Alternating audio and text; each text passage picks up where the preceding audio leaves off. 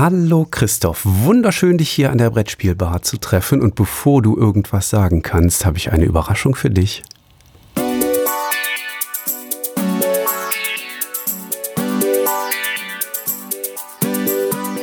Herzlich willkommen in der Brettspielbar, dem Brettspiel-Podcast von Brettspielbox.de und Spielbar.com.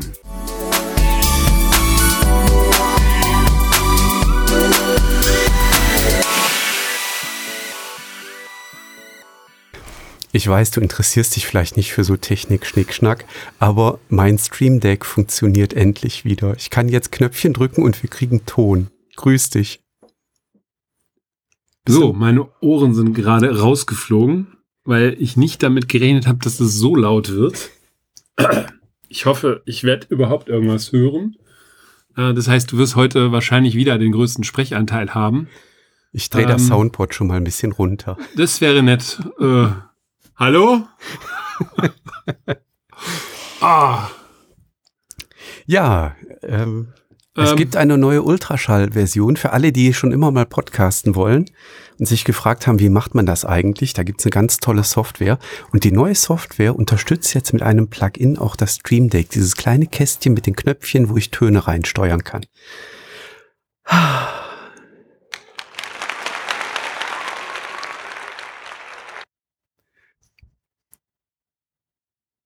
Ich bin so glücklich. du kannst es gar nicht glauben. Ich könnte jetzt schon die Aufnahme hier beenden, weil wir eigentlich alles gesagt haben, was es in dieser Folge zu sagen gibt. Nein, wir wollen doch noch über drei tolle Spiele sprechen. Meinst äh, du? Familienspiel, Kennerspiel, Expertenspiel haben wir uns heute rausgepickt. Ne? Expertenspiel? Ja, definitiv. Okay. Ja, also wo würdest du denn ganz gerne mal hin in den Urlaub fahren? Ähm, dann würde ich gerne zu dir in den Sherwood Forest fahren. Oh. Als hätten wir es besprochen. Ja. Bist du denn Little John oder Robin?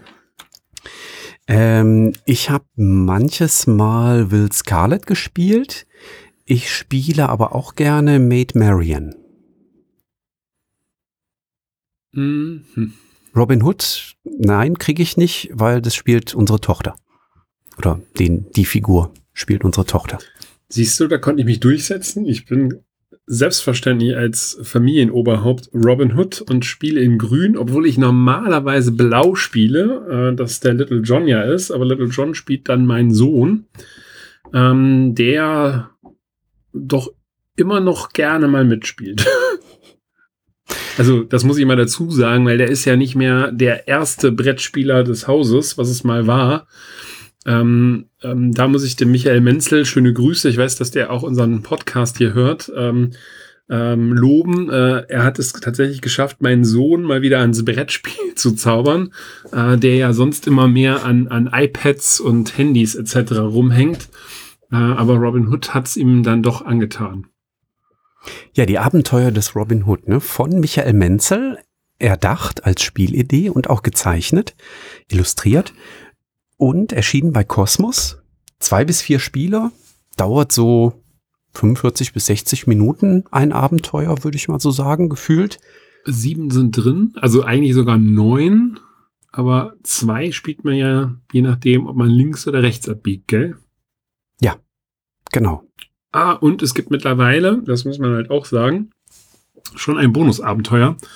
Ähm, für alle die, die äh, jetzt schon durch sind, die können sich das auf der Homepage, ähm, ich glaube, die heißt sogar die Abenteuer des Robin Hood, wir packen es unten in die Show Notes hinein, ähm, nämlich schon ein Zusatzabenteuer äh, herunterladen. Ja, hätten wir uns jetzt vorbereitet. So, jetzt muss ich einmal klicken, da gucke ich doch mal schnell nach, während du mal kurz was sonst noch zu sagst. Haben wir den Autor schon erwähnt? Michael Menzel. Grafiker. Illustrator, nee, Grafiker stimmt gar nicht. Illustrator und derjenige, der sich das Spiel erdacht hat. Ähm, genau, bei Robin Hood, wir spielen quasi ähm, in der Sagenwelt, Mythenwelt, Märchenwelt, Geschichtenwelt ähm, des Robin Hood und seiner Begleiterinnen und Begleiter und erleben dort Abenteuer. Und äh, Kernidee ist, dass diese Abenteuer letztlich in einem Buch stehen. Also das ist auch explizit aufgeführt äh, als ganz tolle Besonderheit, dass wir nämlich ein Buch haben, welches uns durch die Geschichten durchleitet. Das Buch ist aber nicht das, auf dem wir spielen, sondern wir spielen auf einem großen Spielplan, der komplett äh, in der Menzelschen Art und Weise gezeichnet ist. Also wunderschön, ähm, sehr, sehr einladend gezeichnet. Und auf dem Spielplan, das wurde dann noch als Besonderheit hervorgeheben, gibt es eben keine Spielfelder, keine Setzfelder, sondern wir bewegen uns sehr frei über diesen Spielplan drüber mit unseren Holzfiguren.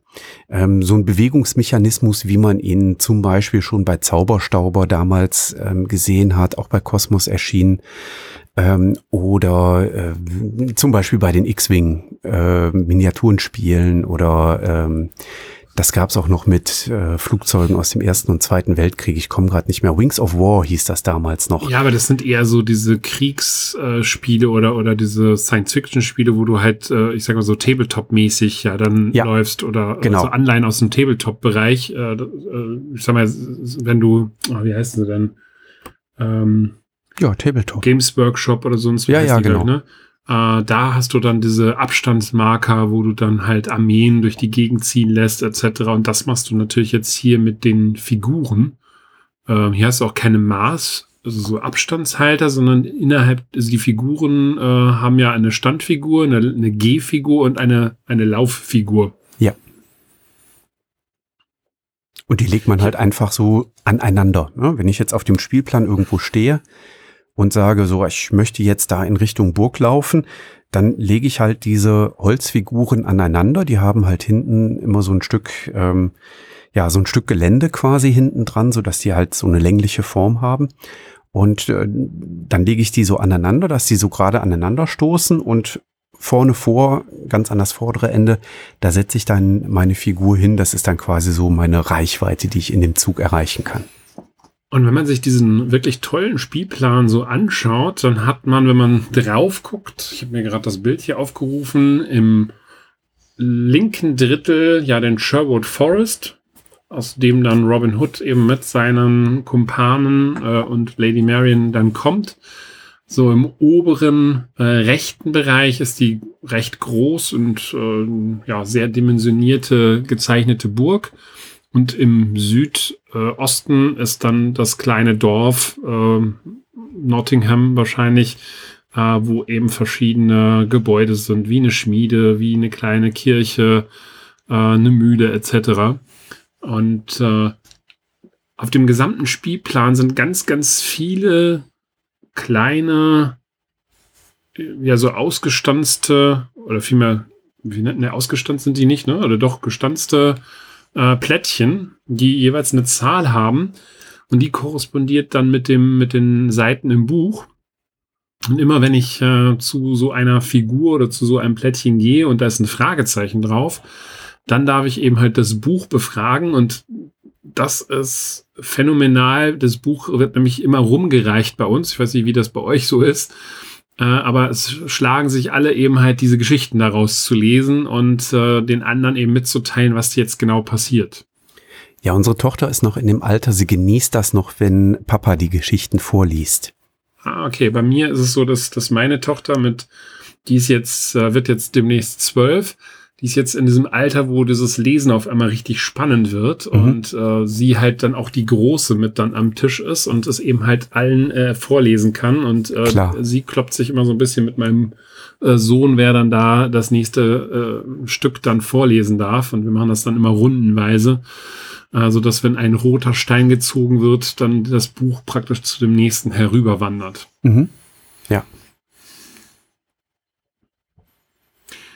Ähm, ja, wenn ich jetzt so ein Abenteuer habe und jetzt müssen wir ganz höllisch aufpassen, dass wir nicht spoilern, ähm, haben wir ähm, einen Sack, aus dem wir eben diese, ich habe ja von Scheiben gerade gesprochen, so verschiedenfarbige Scheiben herausziehen.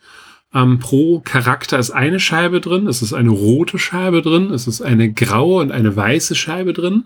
Und wir ziehen eben halt diese Scheiben dort heraus und die Farbe, die wir halt herausziehen, die ist dann ähm, als nächstes am Zug.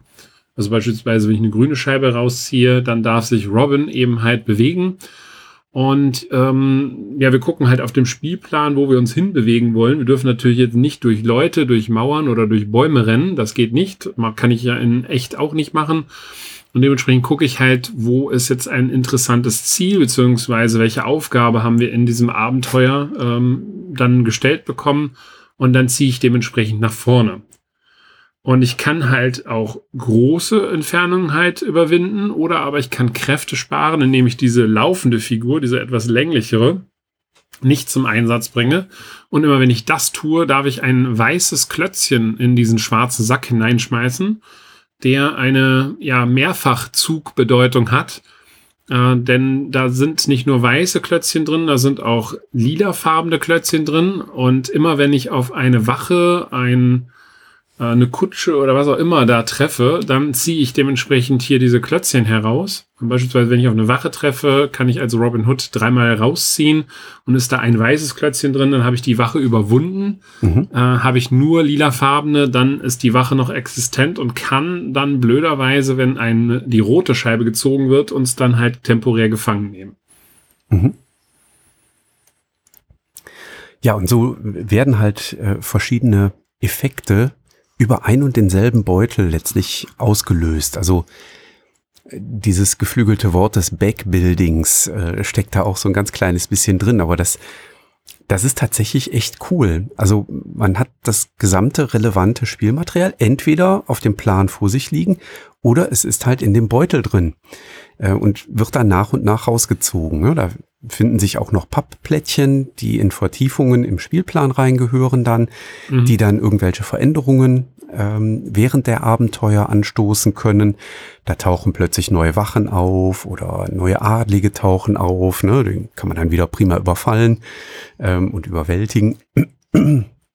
Also wirklich ein paar äh, richtig, richtig schöne Ideen. Also es ist ein, wie ich finde, sehr, sehr gelungenes Familienspiel, was ich, was wirklich gut funktioniert. Und ich muss zugeben, ich bin bei der Schachtel tatsächlich drüber gestolpert, dass da drauf steht ab zehn Jahren. Ähm, also unsere Mädels kennen die Geschichten des Robin Hood, weil es da auch eine schöne Zeichentrickserie oder Animationsserie gibt. Frage ich jetzt nicht bei welchem Streaming-Anbieter, aber irgendwo gibt's die. Von daher kennen sie die Geschichten des Robin Hood. Ähm, die Siebenjährige hat noch nicht so den großen Drive mitzuspielen. Die Geschichten sind ihr noch, oder die Abenteuer sind ihr noch etwas zu lange. Aber die Neunjährige, die geht schon voll da drin auf. Also die mhm. findet das super. Das, ähm, wann spielen wir denn nochmal Robin Hood? Kam letztens. Und dann haben wir direkt eine Runde gespielt. Ich bin ja noch groß geworden mit der Serie im Vorabendprogramm mit der Musik von Planet. Ich weiß nicht, ob du die noch kennst. Ich werde sie jetzt nicht ansummen, weil ich jetzt nicht die letzten Hörer auch noch verkraulen möchte, die uns zuhören, aber äh, weiß ich, äh, das ist so in den 90ern gewesen, glaube ich. Ne? Also da gab es diese äh, tolle äh, Serie mit, mit dieser äh, ja, Clannad-Musik. Ist so eine irische Band. Ähm, was auch noch für das Thema Familienspiel spricht, äh, ist ja das, was uns alle auch so ein bisschen erstaunt äh, hat. Wir haben ja das Glück gehabt, das erste Abenteuer auf dem Cross, äh, Kosmos äh, Pressebistro, was immer im Frühjahr ist, zu spielen. Und der Michael Menzel hat uns netterweise das äh, in das Spiel eingeführt. Ähm, aber komischerweise nur fünf Minuten war das Thema der Einführung halt auch schon durch. Und wir sind dann direkt ins erste Abenteuer hineingestartet. Äh, also tatsächlich braucht man nicht mehr als fünf Minuten, um loszulegen. Äh, und da ist dann halt das Ausbreiten der Pläne und äh, das Verteilen der Figuren auch schon alles inkludiert. Ähm, das Ganze steht auf einem großen, ja, DIN A4 ist es jetzt nicht, weil es ja quadratisch ist, aber äh, etwas größeres DIN A4-Format. Äh, und der Rest wird komplett durch das Buch erledigt. Äh, wie auch in den folgenden Abenteuern immer mal wieder so kleinere Regeln dazukommen, ohne dass es jetzt total kompliziert wird. Also es gibt ja auch andere Spiele, äh, nehmen wir mal das, die Legenden von Andor von dem äh, Michael, wo ja dann ähm, deutlich mehr Regeln auch hinten heraus dazukommen.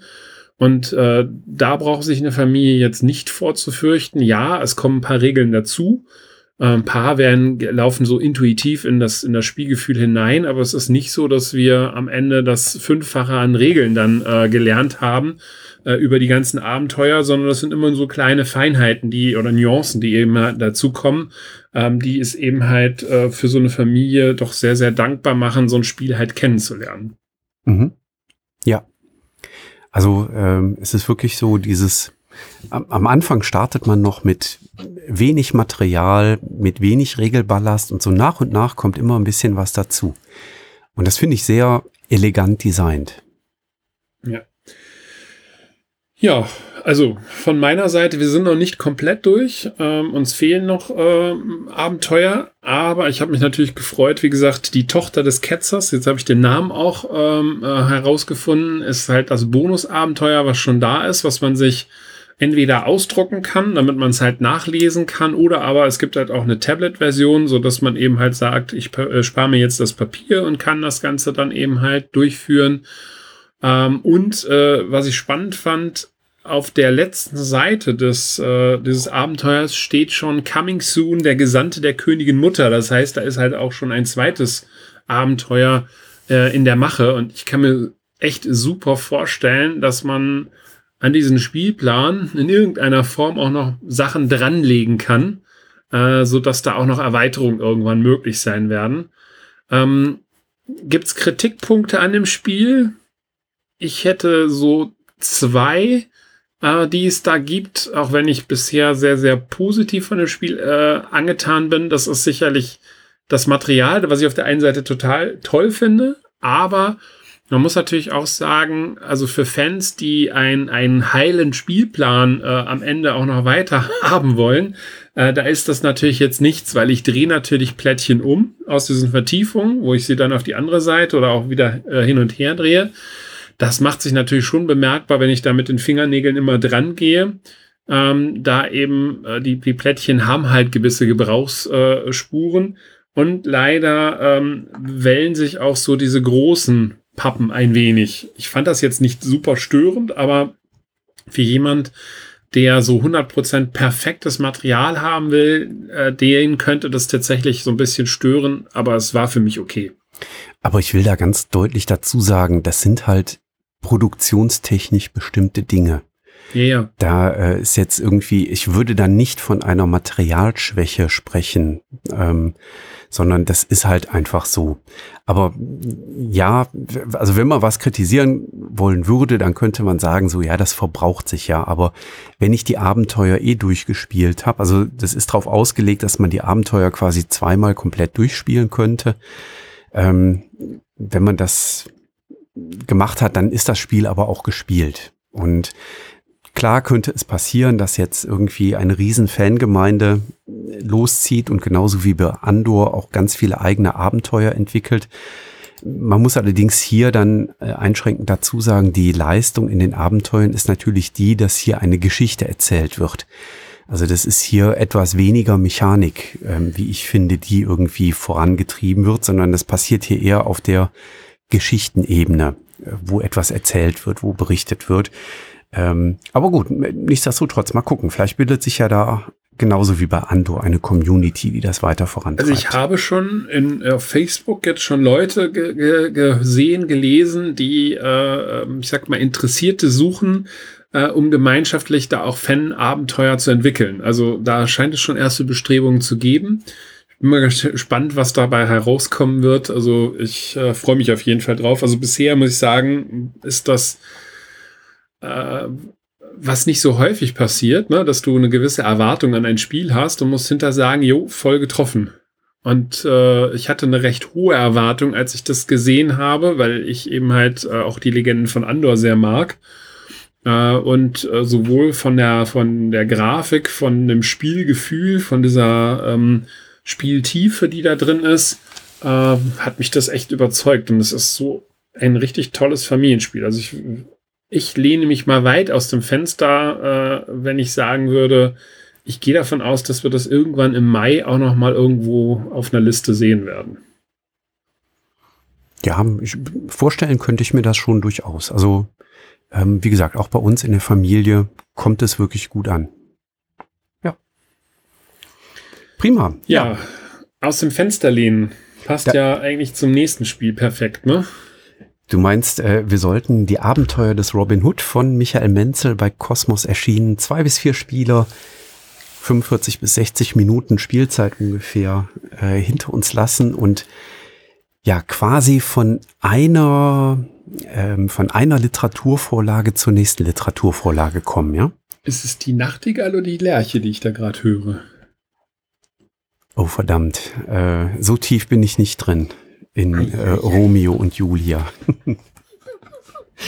Das soll nämlich das nächste Spiel sein. Und jetzt kommen wir, würde ich sagen, äh, in den Kennerspielbereich hinein. Ja. Romeo, ja, doch, kann man sagen. Romeo und Julia ist ein Spiel für zwei Spielende ab 14 Jahren. Ich glaube, das passt auch ganz gut. Mit einer Spieldauer so von ungefähr einer Dreiviertelstunde haben wir bislang gespielt. Und äh, ja, bei Romeo und Julia, ein Spielender spielt den Romeo, ein anderer Spielender oder eine die Julia. Und jetzt ist unsere Aufgabe, die Liebenden zusammenzubringen. Und ähm, das äh, passiert im Spiel, wie ich finde, äh, ganz schön, denn wir haben in dem Spiel sechs Orte und diese sechs Orte können wir besuchen. Wir müssen uns allerdings gemeinsam überlegen, wo kann es denn sinnvoll sein, dass wir uns als nächstes treffen. Denn äh, nicht überall ist ein Treffen sinnvoll und geeignet und manchmal haben die Spieler unterschiedliche Vorstellungen davon, wo man sich denn als nächstes treffen könnte. Man kann sich zwar Botschaften zukommen lassen, die sind aber super streng limitiert. Das heißt, es ist gar nicht so einfach, dem anderen irgendwie zu signalisieren, so hey, lass uns doch an Julias Balkon treffen oder lass uns doch in der Kirche treffen oder so. Ähm, aber das ist eben äh, Ziel der Sache. Also wir wollen Romeo und Julia zusammenbringen. Die beiden wollen sich treffen. Und äh, sie wollen sich auch äh, dann entsprechend irgendwo treffen, wenn sich beide dafür entschieden haben, der Leidenschaft zu frönen und nicht dem Verstand zu folgen. Denn sie sind ja eigentlich aus verfeindeten Familien abstammend. Und äh, ich finde, das Spiel fängt diese Geschichte wirklich schön ein. Also ich habe mich wirklich in der Literaturvorlage wiedergefunden, auch wenn das ewig lange her ist, dass ich das mal gelesen habe und ich bin mir auch nicht sicher, ob ich es ganz gelesen habe in meiner Vergangenheit. Hast du es ganz gelesen? Nein, ich habe es auch nicht ganz gelesen. Das ist mir beim Spielen halt auch so durch den Kopf gegangen. Also die, die Geschichte, die kennt man natürlich und äh, dass, dass die Montagus und die Capulets da äh, ziemlich verfeindet sind, äh, hier auch in Rot und in Blau dargestellt. Ähm, und man hat schon das Gefühl, also ich habe da tatsächlich auch ein paar Sachen nochmal nachgelesen, weil mich das jetzt doch interessiert hat, äh, ohne das jetzt äh, zum Spiel hin komplett gelesen zu haben. Aber man hat schon das Gefühl, dass man sich sehr dicht an die Literaturvorlage auch gehalten hat. Ne? Also ja. äh, oder auch an das, an das ähm, Setting von, von damals. Ist ja eine Literaturvorlage, aber man auch, auch Shakespeare hat das ja in das 14. Jahrhundert damals hineingelegt. Und es war ja damals auch völlig unüblich, dass sich ein Liebespaar eben halt alleine getroffen hat. Da musste ja auch immer irgendein Familienmitglied ähm, oder zumindest ähm, der, der äh, Pater mit dabei sein, um eben in irgendeiner Form, äh, oder Bruder, ne, war das Bruder Lorenzo, ähm, um in irgendeiner Form äh, äh, ja, den, den Anstand äh, zu gewähren. Ja, so Und wie das, das auch bei äh, meinen Töchtern sein wird. Siehst du, deswegen, deswegen habe ich einen Sohn gezeugt, ähm, damit der auf seine Schwester aufpasst, worauf der bestimmt keinen Bock haben wird. Naja, Spaß beiseite. Äh, ja, also bitte jetzt schon mal Klingelmännchen machen bei Jürgen, ne? Ich besitze eine Armbrust. Ich sag das nur mal. Mit Bolzen. Wir, wir, werden in, in, äh, in den Freundeskreisen deiner, äh, toch, deiner Töchter jetzt bestimmt schon viele Zuhörer haben. ähm, was ich sehr schön finde, diese Literaturvorlage oder literarische Vorlage findet sich tatsächlich auch in der Spielanleitung wieder. Und ich muss zugeben, diesmal nicht störend weil die Kapitel sind einfach entsprechend überschrieben äh, oder die, die einzelnen Schritte, die man in einer äh, in einer Spielrunde, die hier als Akt dann bezeichnet ist, äh, beschrieben ist. Also es fängt an beim Vorspiel, da ziehen wir einfach Handkarten nach. Ähm, dann geht es über in das Rendezvous. Äh, das ist äh, die Phase, wo wir uns entweder Botschaften zukommen lassen können. Ähm, wie gesagt, wir dürfen natürlich nicht frei reden, so nach dem Motto, hey, wir gehen jetzt in die Kirche, sondern ne, wir können uns ja nicht offensichtlich treffen, also können wir auch nicht frei kommunizieren. Wir können die sehr begrenzt vorhandenen Botschaften nutzen und wenn die Botschaften alle sind, aufgebraucht sind, dann müssen wir halt ein, entweder ein educated guess machen, ja, können vermuten so, okay, der Mitspieler könnte jetzt vielleicht in die Kirche wollen oder die Mitspielerin will jetzt vielleicht doch zum Balkon gehen. Ähm, oder man entscheidet sich dann, komm, wir lassen das mit der Leidenschaft in dieser Runde und wir sammeln erstmal neue Botschaften ein. Also Möglichkeiten, uns dann in späteren, äh, in späteren äh, Runden. Die Vernunft siegt. Genau, die Vernunft siegt dann, äh, das ist dann der Verstand, äh, dann kriegen wir zusätzliche Botschaften. Dann der nächste Schritt in der Runde, der heißt dann hinter der Bühne da ist dann der Moment, wo wir entscheiden, wo gehen wir denn hin. Das machen wir übrigens über Spielkarten. Also jeder Spielende hat äh, ein Set an Spielkarten.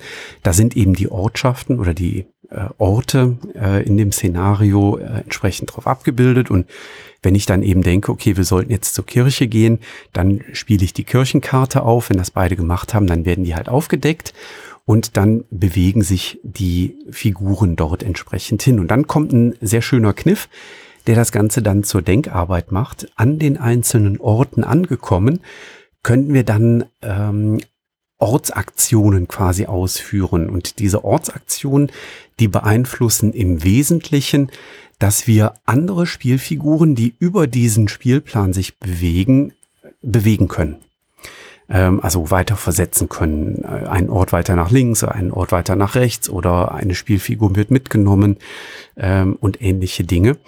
Und ähm, darüber kommen sehr schöne Nebenbedingungen ins Spiel, die uns letztlich dann gemeinsam gegen das Spiel spielen lassen. Denn, das habe ich glaube ich noch gar nicht gesagt, es ist ein kooperatives Spiel. Wir spielen also gemeinsam und wollen äh, eben gemeinsam das Spiel besiegen. Und wenn wir das ungeschickt machen, dann können wir auch verlieren, weil dann der Hass überhand gewinnt. Äh, und das passiert immer dann, wenn Familienangehörige dieser beiden verfeindeten Familien ähm, am Ende dieser Bewegungsphase ähm, am gleichen Ort sich befinden dann geht der Hass einen Schritt weiter hoch und ähm, ja, wenn der Hass schneller anwächst als unsere Liebe wächst, dann verlieren wir eben entsprechend das Spiel nachher in Summe.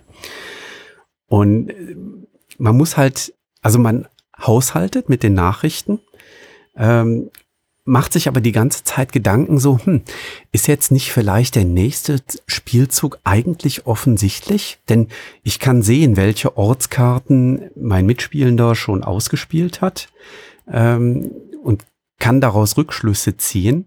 Und ähm, manchmal ist es gar nicht nötig, dass man eine Botschaft ausspricht und man sich trotzdem gemeinsam für den richtigen Ort und auch die Leidenschaft entscheiden kann. Und manchmal ist man halt einfach in einer Situation so, okay, wir haben keine Botschaften mehr.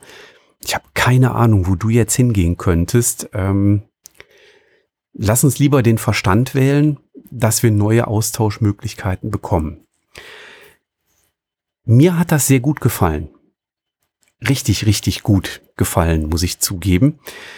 Meine Frau meinte so, äh, und ich muss zugeben, es ist ein Zwei-Personen-Spiel. Ich habe es nur mit meiner Frau bislang spielen können, aufgrund der Rahmenbedingungen einfach. Ähm, meine Frau meinte, das wäre ihr ein bisschen too much gewesen. Sie wäre ja schon damit beschäftigt, für sich selber jetzt den besten Spielzug rauszusuchen und dann noch zu überlegen, so, hm, was könnte der Jürgen denn als nächsten sinnvollen Spielzug gut ansehen? Sie meinte, das war ihr ein bisschen zu viel. Aber, naja, aber die, das würde ich nicht mittragen, ja das Urteil. länger überlegen, auch äh, siehe Brettspieltisch. Also von daher kann ich, äh, kann ich das sehr gut nachvollziehen, dass das vielleicht nichts für sie ist. Äh, ich muss sagen, mir hat es echt gut gefallen bisher äh, und äh, ich freue mich noch auf die weiteren ähm, Episoden, denn äh, was da ja auch schön drin ist, diese Ausgangssituationen äh, werden halt von Mal zu Mal, also von Spiel zu Spiel ja auch etwas schwieriger äh, so dass die Figuren halt unterschiedlich ansortiert sind. Das äh, fand ich jetzt auch schon mal ganz nett gemacht, äh, so dass man hier mehrere Szenarien äh, durchspielt. Also dieses Durchspielen, man könnte, wenn man sehr, sehr böswillig unterwegs wäre, könnte man auch sagen, durchrechnen. Ähm, ja. Weil äh, das ist halt, äh, wir sind noch nicht so weit wie beim nächsten Spiel, was wir dann gleich besprechen werden, dass wir sagen können, okay, es ist wirklich ein Spiel für ähm, den, äh, den internen Operations Research Studierenden. Ähm, aber äh, es ist schon so, so ein bisschen eine Optimieraufgabe, ähm, eben verbunden mit dem Einschätzen, so was könnte denn mein Mitspielender oder mein Mitspielende so in Gedanken denn äh, auch vorantragen. Was ich ganz toll finde, ist das Spielmaterial und da insbesondere die Spielschachtel. Die mag ich noch mal ganz explizit erwähnen, denn ähm, das, der Spielplan mit den Ortschaften, wo man hingehen kann, entfaltet sich tatsächlich aus der Spielschachtel heraus. Das heißt, ich kann die in alle vier Richtungen, kann ich die aufklappen und kann die dann flach auf den ähm, Spieltisch legen. Und dann habe ich wirklich dieses Szenario um Verona vor mir. Ja, mit den tollen Zeichnungen mit Julias Balkon und der Kirche und dem Ballsaal der Capulets ähm, und so und äh, wirklich richtig, richtig schön gemacht. Da äh, kann man sehen, was man äh, aus, aus Spielkartons tatsächlich sehr elegant machen kann. Also das hat mich, äh, hat mich beeindruckt. Schon beim ersten Auffalten dachte ich so, wow, das, äh, das hat was. Das muss ich auch sagen. Äh, allerdings und ähm, bin ich nicht ein großer Fan des Covers. Das hat mir leider überhaupt nicht gefallen. Das finde ich naja, weiß ich nicht, das hat mich nicht angesprochen. Also die Schachtel finde ich super gemacht. Äh, toll, auch die Zeichnung da drin. Das Cover fand ich jetzt, also irgendwie sieht das so, so, so, ist so ein merkwürdiger Kuss da drauf. Hat schon, weiß ich nicht, ist nicht meins. Ich befürchte fast, dass auf dem, also ich gucke es mir gerade auch intensiv nochmal an. Ich befürchte fast, ist das nicht äh, die, die Todesszene, äh, wo sie beide sterben. Also Julia stirbt ja nicht, ähm, sondern sie hat ja nur so ein, äh, ist das ein Betäubungsmittel, äh, was sie genommen hat? Doch, sie stirbt, sie bringt sich ja um. Ja, ganz am Ende ja, aber erst, äh, erst betäubt sie sich doch quasi nur und Romeo das denkt dann, sie sein, ist ja. tot und dann schluckt Romeo auch Gift und dann wacht Julia doch auf, oder? Ja, ja, genau. Oder habe ich das falsch? Und danach bringt Julia sich, glaube ich, auch um, ne? So. Dann nutzt sie den seinen Dolch, um sich dann anschließend umzubringen. Wenigstens gibt es ein versöhnliches Ende, denn die Familien äh, ja, versöhnen sich dann am Grab der beiden äh, ehemaligen Liebenden. Ja, ich muss mir die, die YouTube-Zusammenfassung von dem Gesamtwerk nochmal angucken. da gibt es doch bestimmt auch irgend so ein, äh, da gibt's doch so den, Rap-Version, Rap oder? Äh, da gibt's doch den, den schönen Film mit Claire Danes und wer waren da noch bei? Also Claire Danes habe ich mir gemerkt, weil das war ja der Schwarm meiner Jugend, muss ich ja zugeben. Wer auch noch die Fernsehserie Willkommen im Leben kennt. Ähm, Wie heißt die Person? Claire Danes, die Schauspielerin. Claire Danes. Jetzt, jetzt möchte ich mal gerne wissen, was dein Geschmack ist. War das? Äh, sie, sie hat übrigens, ähm, okay. oh, wie heißt jetzt noch die Agentenserie, wo sie zuletzt mitgespielt hat? Äh, hier nach 9-11, ähm, Homeland, ne? Homeland hieß die Serie. Äh, da hat sie in letzter Zeit, das waren die großen Auftritte von ihr, nach meiner Wahrnehmung. Ja, da hat sie mit, aber Homeland habe ich nie gesehen. Oh, das ist ja. sehr, sehr sehenswert. Äh, Homeland haben wir bislang alles, was es Aber gab, es ist geschaut. Richtig, sie hat in Williams Shakespeare äh, Romeo und Julia 1996 mitgespielt. Ah, da war ich noch jung. Ja. Aber wer war da? Ach, da war Leonardo DiCaprio war noch dabei. Der hat den Romeo gespielt, ja klar. Äh, genau. Der Leo. Leonardo DiCaprio war der Romeo. Ja, aber da hat sie ihn an die Wand gespielt, muss man zugeben. Also ich schätze ja DiCaprio als Schauspieler sehr. Ähm, Die hat sich übrigens damals dann mit Romeos Pistole erschossen. Okay. In dem Film. Okay. Da gab es dann keinen Dolch. Okay. Ja, das war ja ein, eine moderne Variante des Klassikers. Ach, Claire Danes. Ja. Aber wie gesagt, groß geworden bin ich mit Willkommen im Leben. Ähm, da hat sie als, äh, als Jugendliche drin gespielt und das ist so, war so in dem Alter, wo ich auch Jugendlicher war und ähm, ah, Claire Danes. So, nachdem der Jürgen seinen Schrein wieder aufgebaut hat aus der Jugend, äh, möchten wir nochmal darauf hinweisen, dass die Autoren Julien Protier und Jean-Philippe Sahut waren. Der Illustrator ist David äh, Cochard. Das Spiel ist bei Hoch herausgekommen, beziehungsweise die Lokalisierung, der Originalverlag ist Siebex, glaube ich. Das Spiel ist für zwei Personen ab 14 Jahren, dauert circa 30 bis 40 Minuten, so eine Partie und äh, hat von uns äh, auch den ähm, Empfohlen-Stempel bekommen. Ja, nicht von meiner Gattin, aber von mir, definitiv. Ja, aber deine Gattin mag keine Spieltische, also von daher weiß die Community das vielleicht auch schon mal etwas anders einzusortieren. Danke für jeglichen Support. Und weißt du, was mir im Nachgang aufgefallen ist? Ähm, dass wir noch ein äh, Spiel von Silex für heute rausgesucht haben, äh, was ebenfalls jetzt bei Hoch lokalisiert worden ist. Das war mir ehrlich gesagt gar nicht so präsent. Ähm, Bei welchem Traum nicht drauf gekommen? Nämlich Dreamscape. Was für eine schöne Überleitung äh, du immer schaffst zu bauen. Ähm, Dreamscape ist letztes Jahr bei Hoch erschienen. Und ich muss zugeben, es war dann so ein bisschen ein Corona-Opfer, weil ich es nicht, letztes Jahr hatte ich es dann ein paar Mal auf dem Tisch und dann ist es aber dran gescheitert an den Spielerunden und jetzt haben wir es aber endlich nochmal rausgeholt und nochmal ähm, gespielt und deswegen mag ich ein ganz klein bisschen über Dreamscape erzählen. Dreamscape ist von David Auslos. Ich hoffe, er wird so ausgesprochen. Ähm, also ich spreche das jetzt mal sehr deutsch aus. Ähm, und ich kann den Ball aufgreifen, den ich vorhin bei Romeo und Julia äh, aufgegriffen habe, nämlich es ist äh, ein Spiel für Rechenkünstler. Der hat das übrigens auch illustriert. Ja.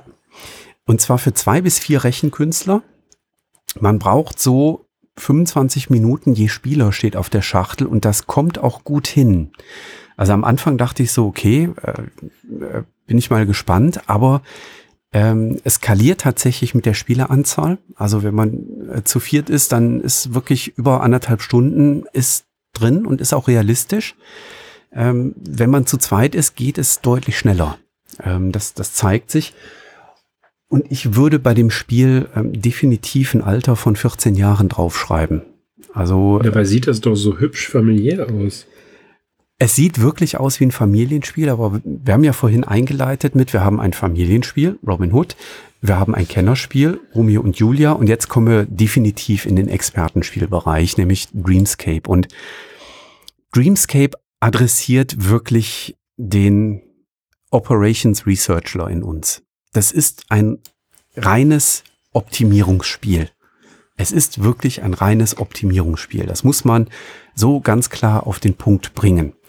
Oh, dann wüsste ich jetzt schon, mit wem ich das nicht spielen würde wollen.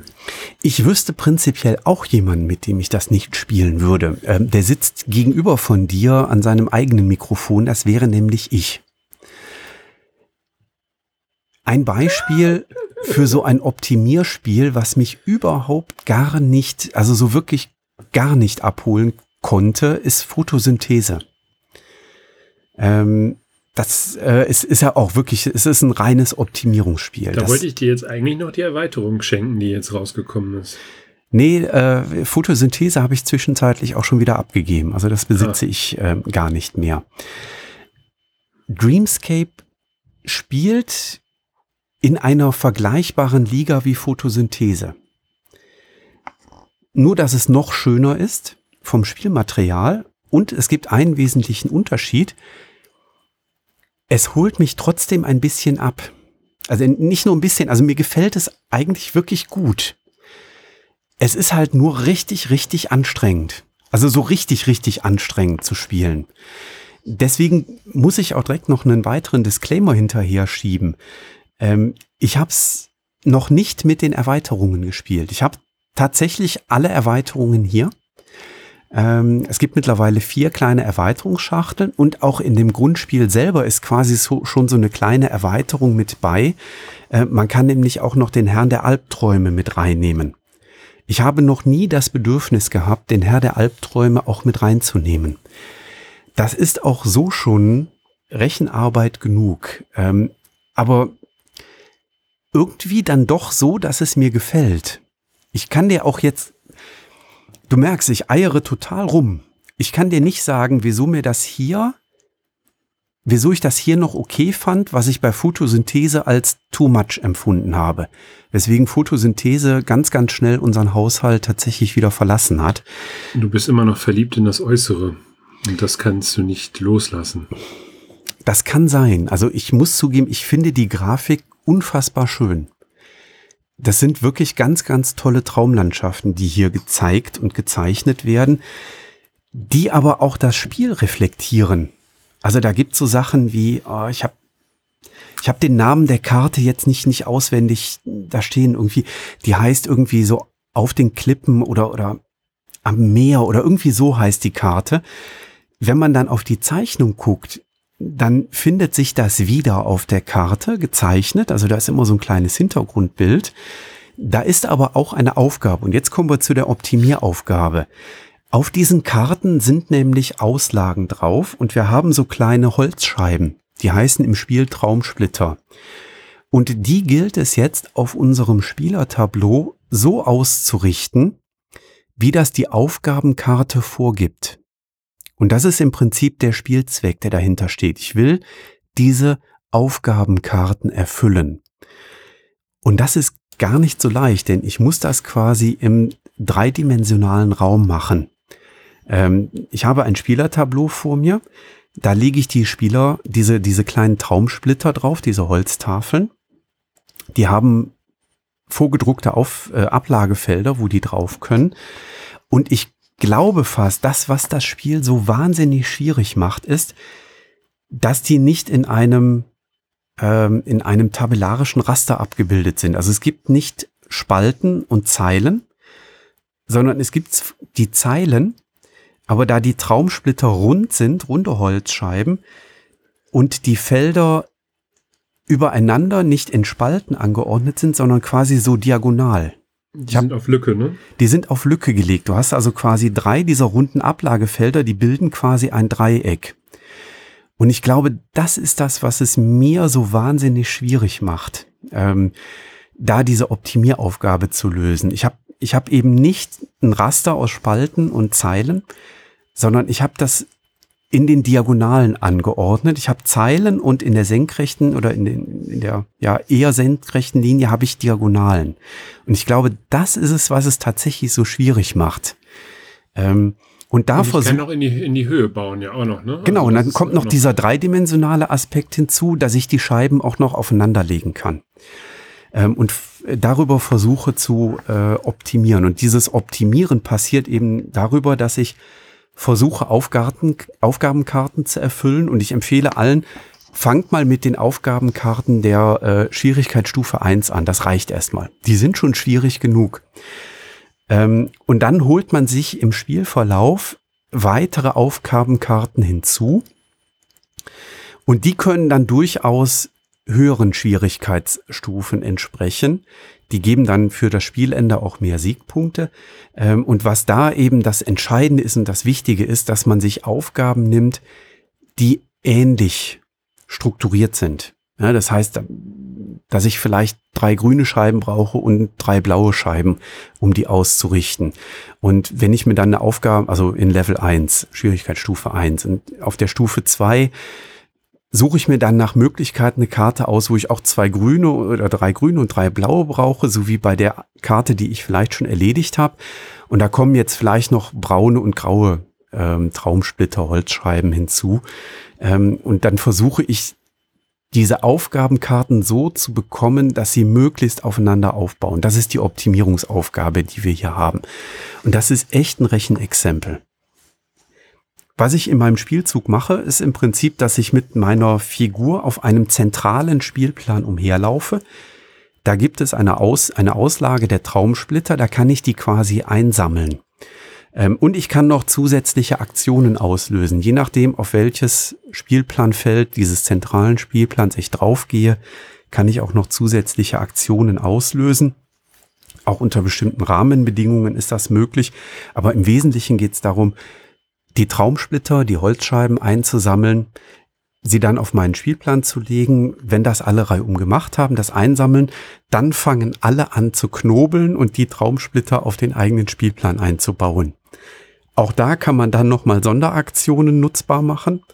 Ähm, man kann Tauschaktionen wahrnehmen, dass man gleichfarbige eintauscht gegen andersfarbige und so weiter. Ähm, es ist wirklich eine sehr, sehr, sehr, sehr, sehr, sehr verzahnte Knobelaufgabe.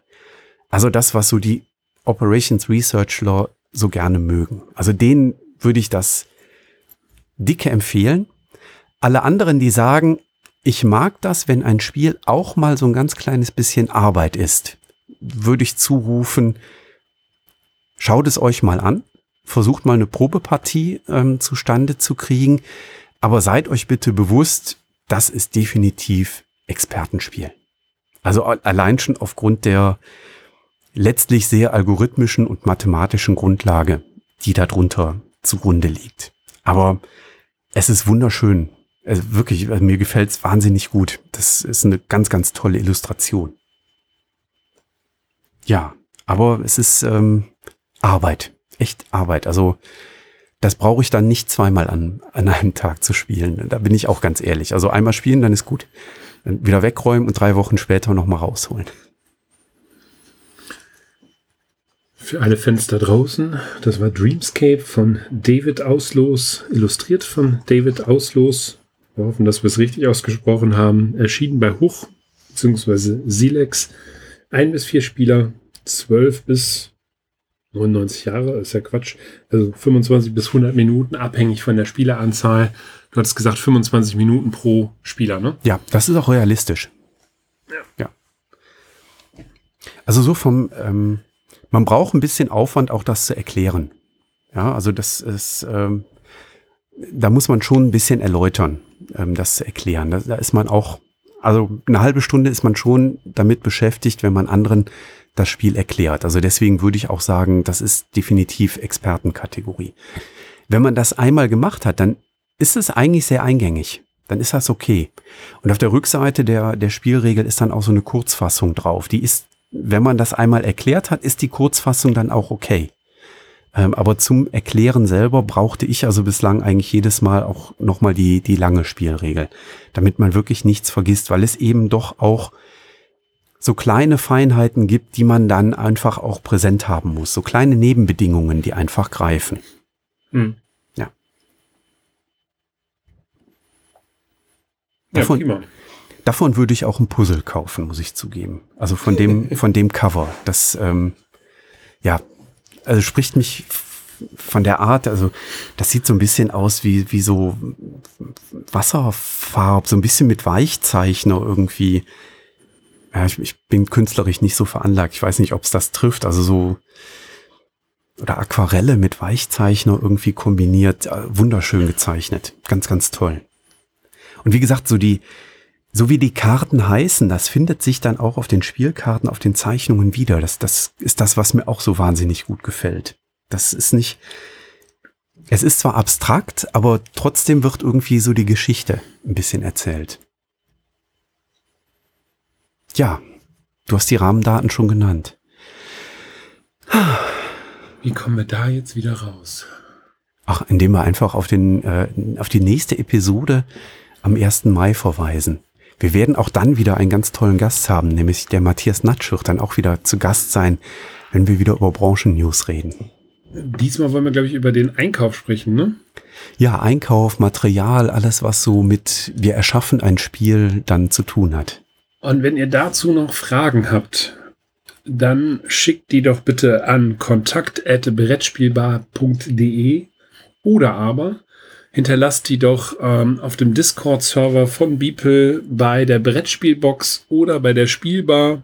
Auf beiden Kanälen könnt ihr einfach Fragen hinterlassen die wir dann mit dem Matthias zusammen besprechen werden. Ihr habt jetzt die einmalige Chance, da jemanden aus dem Business zu fragen, zu löchern und äh, da auch mit Antworten zu rechnen. Und Matthias ist da sehr auskunftsfreudig. Das haben wir bisher in den beiden ersten Folgen ja schon mitbekommen, wo es um das Thema Redaktion beziehungsweise Scouting ging. Und äh, ja, uns beiden macht diese, machen diese Folgen tierisch viel Spaß und wir freuen uns da noch auf eine ganze Reihe von äh, weiteren Folgen. Um eben von der Idee bis zum fertigen Brettspiel da mal alles durchzusprechen. Ja, Mensch. Schön war es hier an der Brettspielbar. Jetzt habe ich ja. mein Soundboard gar nicht genutzt. Ich drück's mal, dann geht die Endmusik. Ich danke dir. Bis zum nächsten Mal. Mach's gut, ne? Tschüss. Tschüss. Und tschüss da draußen.